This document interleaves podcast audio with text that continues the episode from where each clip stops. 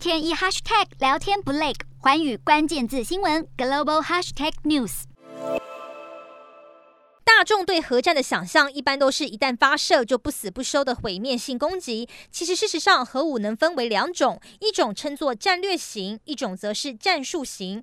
战略核武如同多数人所想，的确会造成大规模严重破坏，而战术型的爆炸范围与威力相较之下就小很多。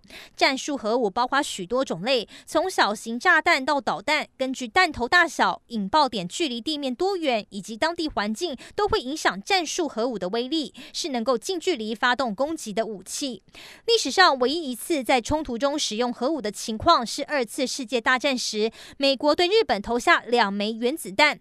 当时在广岛的那枚核弹重达十五千公吨，造成当地超过十四万人身亡。然而，俄罗斯如今最大型的核武至少有八百千公吨，一旦被引爆，引起的损伤规模是难以想象。于是问题来了：俄罗斯总统普丁在近期乌俄战争中，究竟会不会动用核武呢？专家分析，在俄罗斯政府眼里，战术核武能被视为一种常规军事力量，就算动用，也不算是触碰核战这条危险红线。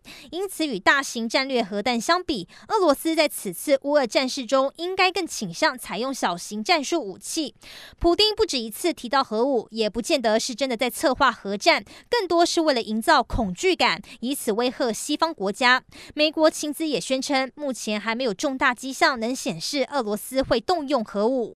不过，就算核战发生几率很低，也没人能承担误判的风险。